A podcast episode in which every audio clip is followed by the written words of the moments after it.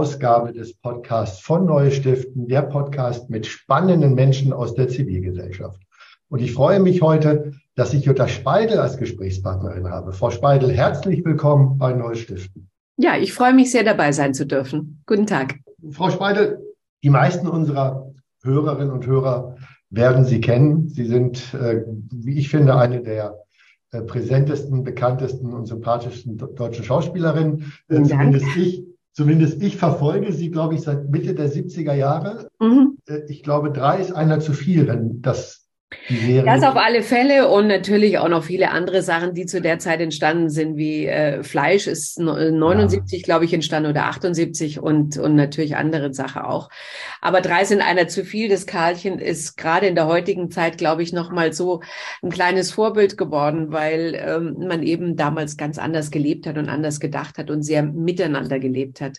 Und viele Menschen vermissen das ja auch. Ich glaube, das ist genau der Punkt, warum ich diese diese Serie so fasziniert hat, weil es mir gezeigt hat, dass ich aus meinem kleinbürgerlichen Leben einer niedersächsischen Kleinstadt, dass man ausbrechen kann äh, und dass das gar nicht, äh, dass man gar nicht in die große weite Welt muss, sondern dass man auch im Kleinen ausbrechen kann. Und dann, Frau Speidel, habe ich Sie gesehen, als Sie den Deutschen Fundraising-Preis überreicht bekommen haben. Da saß Ach ich mit Gott, das ist ja ewig her, ja, ja. Das ist ewig her und war sehr erstaunt, dass, wenn ich das sagen darf, meine Jutta Speidel Fundraising macht.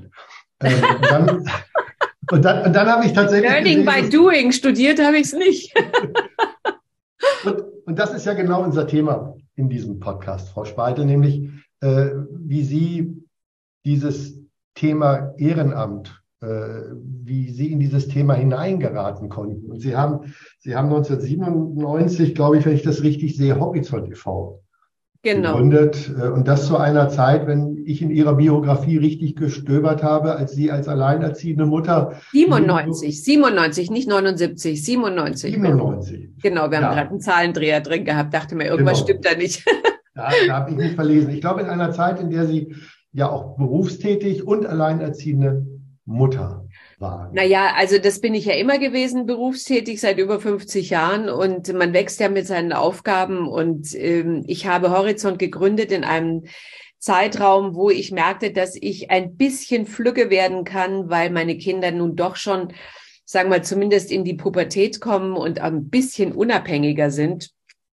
Aber nichtsdestotrotz, äh, Ehrenamt ist eine, ja, ich habe, ich, ich verwende das Wort für mich überhaupt nicht, weil ich mache etwas, wovon ich überzeugt bin und habe das gegründet und wie viel Zeit dabei drauf geht, das habe ich nie nachgerechnet. Das ist ein mit Sicherheit von Anbeginn an ein Fulltime-Job und ich musste wahnsinnig viel lernen auch, so dass ich sehr viel Zeit einfach auch damit verbracht habe, was zu kapieren und und es mit aufzubauen und es größer werden zu lassen. Und mittel, mittlerweile ist es mit über 50 Angestellten natürlich ein mittelständisches Unternehmen und da geht es um Summen, ähm, von denen habe ich damals nicht zu träumen gewagt, dass ich jemals überhaupt so eine Summe ausspreche. Ja, Horizont kümmert sich um oder gibt Zuhause und Perspektive für obdachlose Kinder und deren Mütter. Ja. Das ist ja nicht ein Thema, Frau Speidel, das, auf das man automatisch kommt. Was war für Sie damals? populär, ne? Und auch nicht populär, genau, weil alleine das Thema obdachlose Kinder, ja. finde ich manchmal ein Tabuthema ist. Wir sprechen da nicht drüber. Ja, äh, aber das ist genau der Punkt. In, in, in dritte Länd äh, Weltländer, da ist es ganz natürlich, dass ein obdachloses Kind äh, irgendwo rumläuft. Aber bei uns in Deutschland ist es ein Tabuthema gewesen, ja. Und das ist mit der Grund, oder das ist überhaupt der Grund, warum ich es öffentlich gemacht habe und mich dafür eingesetzt habe. Aber wie, aber wie sind Sie auf dieses Thema gekommen? Mein Gott, ich, äh, ich gehe mit offenen Augen durch die Welt und ähm, mir war es ganz wichtig, ich wollte etwas Eigenes gründen, aber vor der Haustür. Mhm. Ich wollte etwas ähm, nach Möglichkeit in München machen, damit ich nicht reisen muss und damit ich nicht ähm, mich immer auf andere verlassen muss, sondern ich wollte es einfach von Anbeginn an begleiten und gründen und dass ich obdachlose Kinder plötzlich in Deutschland gesehen habe oder in dem Fall in München, war ein purer Zufall. Und der pure Zufall war, dass ich erst einen Artikel gelesen habe in der äh, Obdachlosenzeitschrift BIS, die mhm. gerade frisch gegründet war damals und ähm, ich fassungslos über dieses Thema war und auch es in sehr krassen Art und Weise dargestellt wurde, wo diese Kinder untergebracht sind, beziehungsweise eben nicht untergebracht sind und dass sie überhaupt keine Chance haben, an diesen, äh, in, in, in so einer Form jemals Fuß zu fassen und wirklich aus, aus ihrer Not rauszukommen. Und ich habe mich natürlich gefragt, wo sind die Eltern oder sind der Eltern? Ich wollte mich ja nicht um Waisen kümmern, dafür gibt es ja SOS und viele andere Institutionen, sondern ich wollte mich auch nicht um ein Frauenhaus kümmern, ja, sondern ich wollte sehen, wo ist die Mutter dazu und der Vater. Und als mir klar wurde, dass äh, die Mutter deshalb obdachlos geworden ist, weil sie von dem Mann verprügelt wurde oder also häusliche Gewalt einfach im Spiel war, sowohl äh, auf psychischer wie auch physischer Art und Weise, habe ich mir gedacht, na gut, also dann kümmere ich mich genau um dieses Klientel, die mich in der Gesellschaft hinten überfallen. Und so hat es sich ergeben, dass ich ähm, ja genau dem Zeitgeist entsprochen habe, weil es war allerhöchste Zeit, dass das jemand machte damals. Ich glaube, dass Sie Ihrer Zeit weit voraus waren, wenn ich das sagen darf. Na, einfach fast zu spät, weil wir hätten das ja, ja früher abwenden können, ne? Frau Speidel, natürlich, natürlich den Blick, den Blick für Obdachlosigkeit. Ich selber bin in die Gemeinnützigkeit gekommen, weil ich für den Verein für Berliner Stadtmission Ende der 90er Jahre mhm. gearbeitet habe und das erste Mal tatsächlich Obdachlosigkeit in seiner ganzen brutalen Realität wahrgenommen habe und ja. auch gedacht habe, warum tun wir nicht mehr? Warum, warum, warum müssen so viele Menschen auf der Straße leben und auch teilweise sterben, wie, wie wir wissen, auch gerade in, in der kalten Jahreszeit? Und ich habe dann in Gesprächen mit obdachlosen Menschen auch gehört, was, was diese Menschen am meisten auch äh, tatsächlich äh, am meisten negativ beeindruckt, nämlich, dass sie gar nicht mehr gesehen werden, so dass wir sie nicht mehr sehen. Ja. Und äh, das, ne, und ich, ich kenne ja viele Menschen, die, die, die in der öffentlichen Wahrnehmung stehen, die sich auch äh, im Bereich Charity engagieren. Aber Charity, Frau Speidel, ist ja nicht das, was Sie tun, sondern Sie arbeiten ja handfest an diesem Thema und das mit einer wahnsinnigen Energie. Obwohl, wenn ich das richtig gelesen habe, als Sie gegründet haben äh, und äh, beim Bürgermeister in München waren, der jetzt erstmal nicht so begeistert von Ihrer Idee war. Ne, das stimmt so nicht, weil er hat sich das natürlich sehr kritisch angehört. Aber ich wollte jetzt noch einfach mal sagen, äh, diese, diese Kinder, die in eine Obdachlosigkeit hineinkommen, das ist eine derartige Hilflosigkeit, weil sie haben gar keine Chance, da rauszukommen alleine. Ja.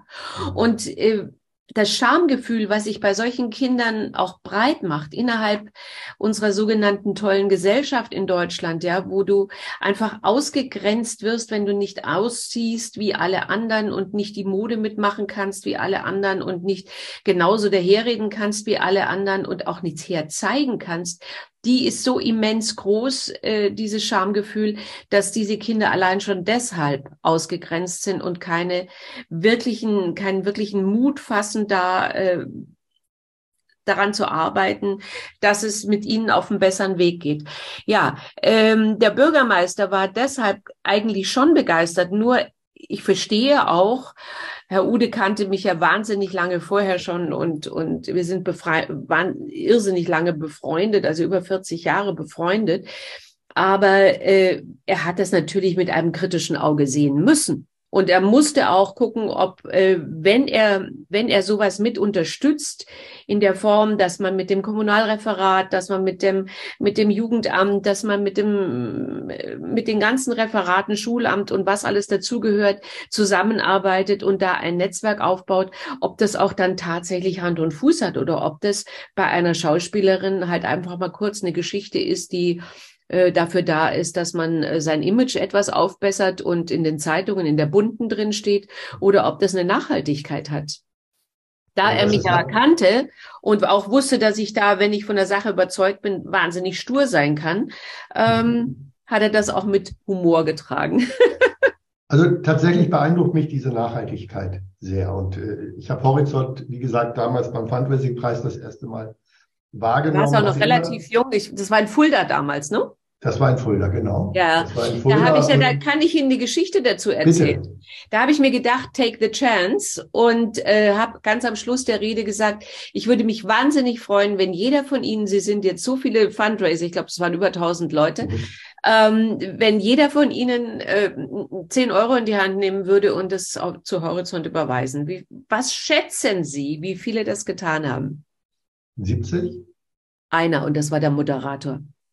Ah, ich hatte das, also ja. um, ehrlich zu sein, mit 70 war ich schon optimistisch, weil, äh, um ehrlich zu sein, Frau Speidel. Also, von den Herrschaften war es keiner. Ja, also ich habe tatsächlich diesen, ich erinnere mich sehr an diesen Aufruf und war, und war ein Stück erschüttert, ob der Reaktion. Und seitdem habe ich so manchmal die These, es gibt auch ganz viele gute Fundraiserinnen und Fundraiser in Deutschland, die selber gar nicht spenden. Ähm, Na, ganz offensichtlich ich, keiner, weil. Ähm, das ist ein großer Fehler. Ja, ja, weil sie glauben, sie, sie, und sie, ich meine, sie verdienen ja auch eine Menge Geld damit, weil sie wirklich glauben, dass sie, dass sie äh, damit schon ihren Teil beigetragen haben zu einer etwas besseren Zukunft oder Gesundheit. Ja, und ich habe tatsächlich Ihren Appell zum Anlass genommen, über mein eigenes Verhalten nachzudenken. Mhm. Und habe lange mit meiner Familie diskutiert, weil tatsächlich dieser Gedanke, du machst doch schon so viel ehrenamtlich. Ich war damals, glaube ich, Leiter Fundraising der Johanniter Unfallhilfe. Ähm, und du tust schon so viel, auch ehrenamtlich für den Verein. Und dann habe ich aber trotzdem gesagt, lass uns aber als Familie auch beschließen, dass wir trotzdem spenden, weil das gehört, mhm. gehört dazu. Und dann haben wir das irgendwann eingeführt, aber leider viel zu spät nach ihrem Aufruf, sonst sonst wäre ich vielleicht der Zweite gewesen. Hätte ich das gewusst, dass wir uns heute hier hören. It's never too late. It's never too late. Absolut, absolut. Aber die Nachhaltigkeit, Frau Speidel, es ist ja seit dem Fundraising-Preis, seit der Gründung, ist ja wahnsinnig viel mit Horizont passiert. passiert. Sie, das ist Sie richtig. haben da ein, wirklich eine großartige Organisation ins Leben Danke. gerufen und auch, glaube ich, mit großartigen Menschen, die Sie mhm. in Ihrem Team haben. Ich kenne ja auch die eine oder andere Mitarbeiterin aus Ihrem Team von Seminaren und Veranstaltungen. Das sind ja alles Menschen, die mit, ja, mit Leib und Seele Absolut. Horizont sind. Ja. Wie ist Ihnen, wie ist Ihnen das gelungen, diesen Spirit weiterzugeben?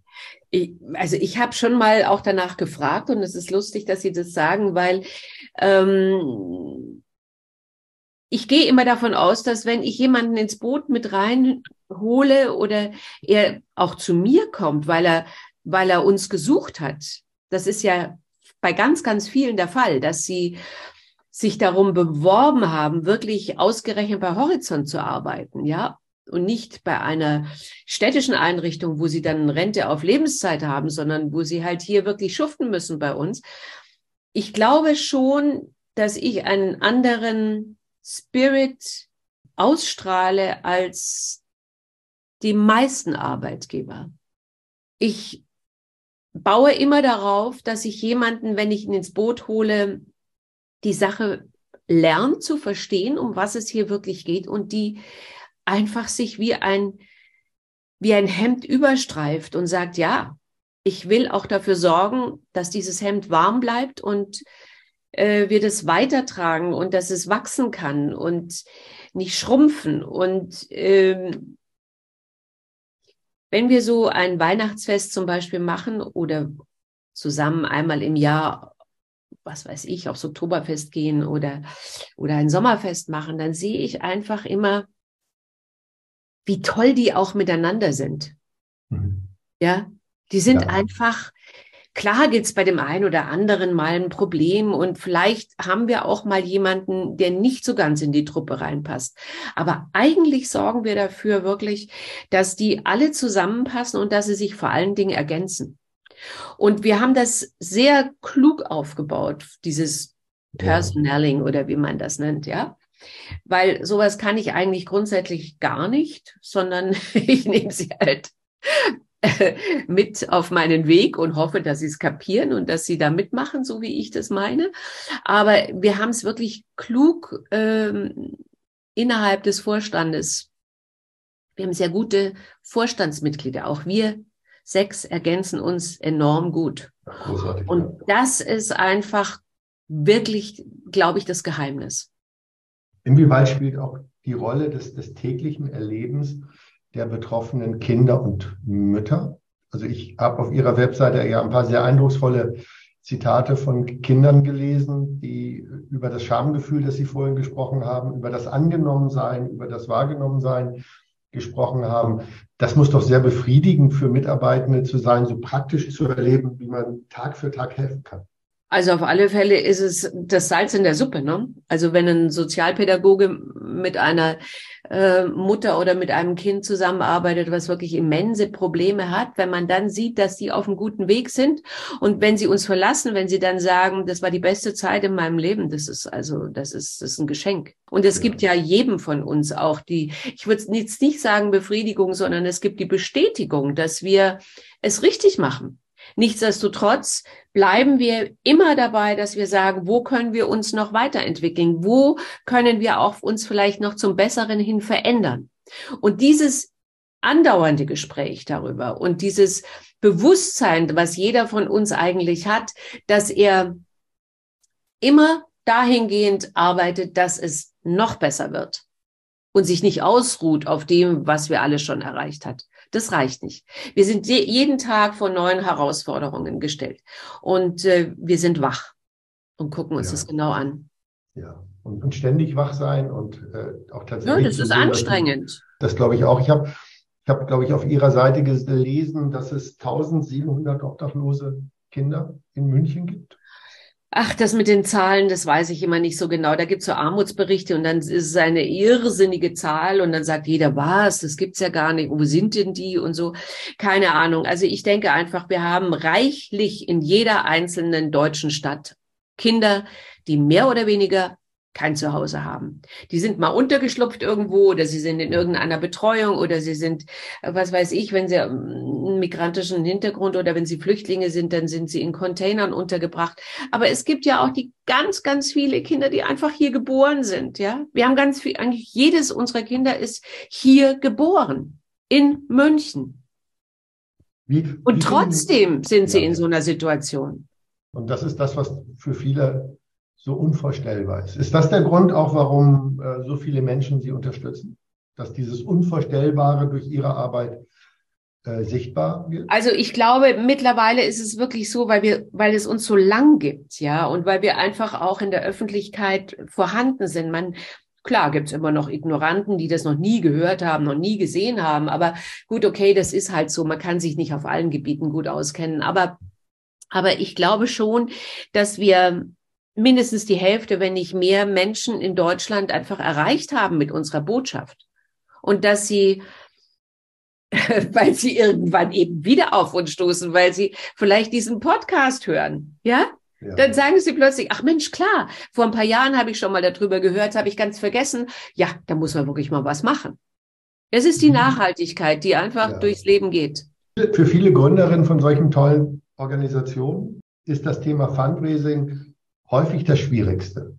Hm. Wie, gehen, wie gehen Sie damit um? Weil Sie brauchen ja immer wieder Geld. Also ich sage Ihnen scherzhaft, scherzhaft, äh, ich halte mein Röcklein auf und warte, dass die Dukaten hineinfallen. Das ist so ein bisschen Sterntaler-mäßig. Nein, aber es steckt natürlich eine Menge Arbeit dahinter. Ne? Fundraising, das ähm, lässt sich nicht so einfach auf dem Küchentisch herzaubern. Das ist schon ein Riesenstück Arbeit und wir haben natürlich auch gerade in unserer Geschäftsstelle äh, auch junge Leute, die ganz jung jetzt, ähm, die sind noch nicht mal 30, die Rosalie und und äh, die begibt sich eben auf diese Social Media Kanäle, wo, wo ich ja völlig ein Depp bin, weil ich kenne mich da überhaupt nicht aus, ich will das auch alles gar nicht, aber äh, das ist auch eine Form, neue Form von Fundraising. Wir haben für die Stiftung jetzt noch jemand mit ins Boot geholt, der zusätzlich in unserem Team ist, der äh, die, also es ist wieder eine Frau, wir haben fast ausschließlich Frauen, ähm, die, die sich eben gerade mit dem Stiftungsfundraising sehr, sehr gut auskennt. Ob das jetzt, äh, sagen wir mal, die, die Sachen sind, dass wir an, an Amtsgerichte gehen und sagen, könnt ihr uns da Geld geben oder, oder die sich total gut auskennt, welche Stiftung ist für welche Förderung zuständig, wo kann man, äh, was weiß ich, für uns für die Bildung wieder Geld akquirieren. Oder aber auch äh, unsere Stiftungsbroschüre, die sehr, sehr schön ist und man kann sie eben, man kann eben wirklich verstehen, was wir in der Stiftung machen. Das ist eine Zustiftung zu unserem Verein. Und dass wir jetzt das dritte Haus bauen äh, mit einem Kostenvolumen, weil es leider innerhalb der anderthalb Jahre um drei Millionen gestiegen ist. Wir hoffen ein bisschen, dass es wieder runtergeht, aber die Baukosten ja. sind ins Immense gestiegen. Da fragen wir uns natürlich schon, ob es nicht den einen oder anderen wirklich vermögenden Menschen gibt, der sagt, da gebe ich mal eine halbe Million oder eine Million rein. Die, das tut mir überhaupt nicht weh, die herzugeben. Ich habe genug, um für den Rest meines Lebens äh, alles mir kaufen zu können, alles leisten zu können. Aber ich tue damit wirklich eine gute Sache, weil ich mir das anschauen kann. Ich kann mir das anschauen. Ich kann mit dabei sein und dieses Wachsen eines Vereins oder einer Stiftung mir anzuschauen. Und das, glaube ich, ist schon für viele auch ein Grund, ja, weil man es anschauen kann, weil man vielleicht auch keine Riesenreise machen muss. Das stimmt. Und gerade, und gerade für Vermögen, und da müssen wir ja ehrlicherweise zugeben, dass in München und Umgebung ja durchaus ein paar Menschen mehr wohnen, die auch mal eine halbe Million oder eine Million spenden können, ohne dass es ihnen wehtut. Also in ganz äh, Deutschland sind die Menschen sehr, sehr reich, sehr, sehr vermögend. Auch gerade absolut. oben im Norden oder auch, auch in der Mitte. Also gerade im Rheinland gibt es sehr, sehr vermögende Menschen. Man muss sie erreichen, man muss sie, ja. man muss sie einfach, ja, verzaubern mit Horizont, dass sie aber, sagen, aber Frau Speidel, das fällt Ihnen doch leicht die Menschen zu verzaubern. Na ja gut, ich muss sie erstmal kennenlernen.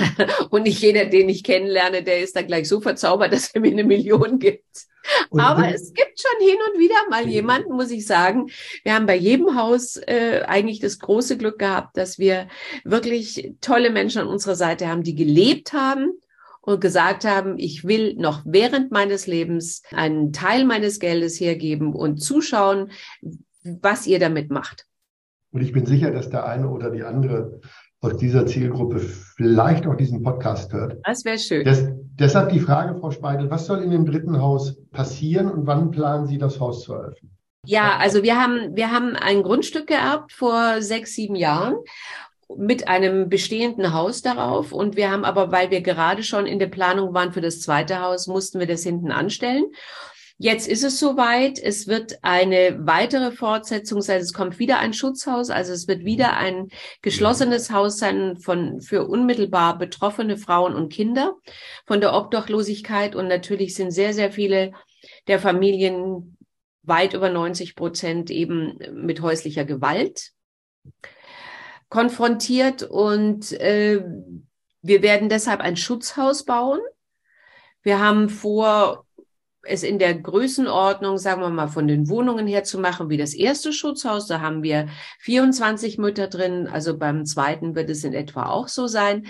Allerdings werden wir etwas ganz Großartiges, Neues machen, was wir bislang noch nicht gemacht haben, weil wir eben festgestellt haben, dass Traumatherapie ganz, ganz schwer schnell zu bekommen ist für Menschen, die das dringend nötig haben, werden wir versuchen, ein Traumatherapie- und Gesundheitszentrum zu bauen.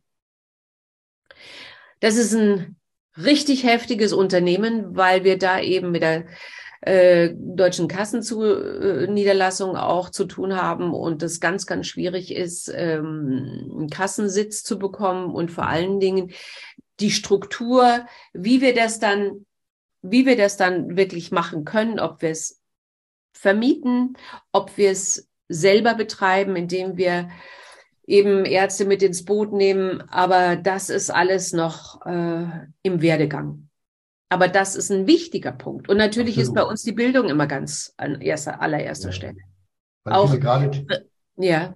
Ich finde gerade Therapieplätze, die auch für normale Menschen, auch für vermögende Menschen sehr selten sind, mit langen Wartezeiten, die, glaube ja. ich, nicht annähernd so die Hilfe benötigen wie die Menschen, die sie unterstützen. Für, für, diese, für diese Menschen äh, den Platz zur Verfügung zu stellen, auch im geschützten Raum, ist natürlich großartig. Darf ich, darf ich Sie fragen, äh, wenn jemand jetzt wirklich unterstützen möchte, äh, ja. wie findet er Ihre Bankverbindung? Ganz leicht. Er geht einfach auf Horizont und wenn er Horizont vergessen hat, dann geht er auf meinen Namen. Mich hat er hoffentlich nicht vergessen. und dann ploppt das einfach auf und zwar ganz schnell. Horizont e.V. Äh, was, wie heißt unsere Info at horizont äh, minus münchen.de oder so. Ich werde auf jeden Fall den Link in diesem Podcast. Den einstellen. finden Sie, dann können Sie ihn noch vielleicht reinschreiben, ja. Gibt es noch etwas äh, außer die Unterstützung und die Fertigstellung des dritten Hauses mit dem äh, Trauma- und Therapiezentrum. Äh, ach ja, vielleicht noch eine Frage. Wann planen Sie denn zu eröffnen? Gibt es da schon Gibt es da ja, also das war jetzt ein langer Weg, bis wir mh, mm, so weit gekommen sind, dass die Bau, dass der Bauvorentscheid genehmigt wurde und jetzt sind wir dabei, den Bauantrag zu stellen und gehen davon aus, dass das äh, ja in diesem Frühjahr passieren wird, dass wir die Baugenehmigung bekommen und dann gehen wir währenddessen aber schon in die ganz, ganz enge Planung. Eigentlich sind wir schon mittendrin, was wir da drin alles machen werden. Und äh, müssen wir natürlich die Gewerke zusammenkriegen. Ne? Und momentan, da so ein Baustopp ist, weil die meisten sich das nicht mehr leisten können zu bauen, haben wir wieder auch eine Chance, gute Handwerker zu kriegen. Also ich bin ganz zuversichtlich, dass wir Ende des Jahres vielleicht wirklich anfangen, ähm, ja, zumindest das bestehende Haus zu räumen zu und, und, und eine Sanierung einzuleiten. Und dann werden wir, also der Plan ist, dass wir Ende 25 fertig sind. Schön. Das heißt, äh, Philanthropinnen und Philanthropen, die Sie unterstützen wollen, könnten auch schon zur Grundsteinlegung spenden. Äh, das können Sie. Sie können uns aber grundsätzlich andauernd spenden. Und wenn Sie uns wirklich viel Geld spenden wollen, ist das sehr sinnvoll, wenn man das in die Stiftung tut. Und wenn Sie aber den Verein an sich unterstützen wollen in seiner Arbeit und eben nicht so viel Geld haben, dann freuen wir uns im Verein auch. Sehr. Und ich finde ich finde es großartig, mit welcher Professionalität Sie als Fundraiserin unterwegs sind, Frau Speidel. Nicht nur auf dem Fundraising-Kongress, auch wenn es nicht so erfolgreich war, sondern alleine dieses Thema immer wieder zu benennen und zu sagen, die Menschen, die Kinder auf der Straße und die Mütter mhm. brauchen unserer aller Unterstützung. Und wenn ich nicht selber aktiv helfen kann, dann kann ich an Horizont spenden, in die Stiftung oder in den Verein. Das yeah. ist ja die gute Nachricht, die Sie mir mitgeben. Vielen Dank für dieses tolle Gespräch, Frau Schwein. Vielen Dank, Herr Schemen.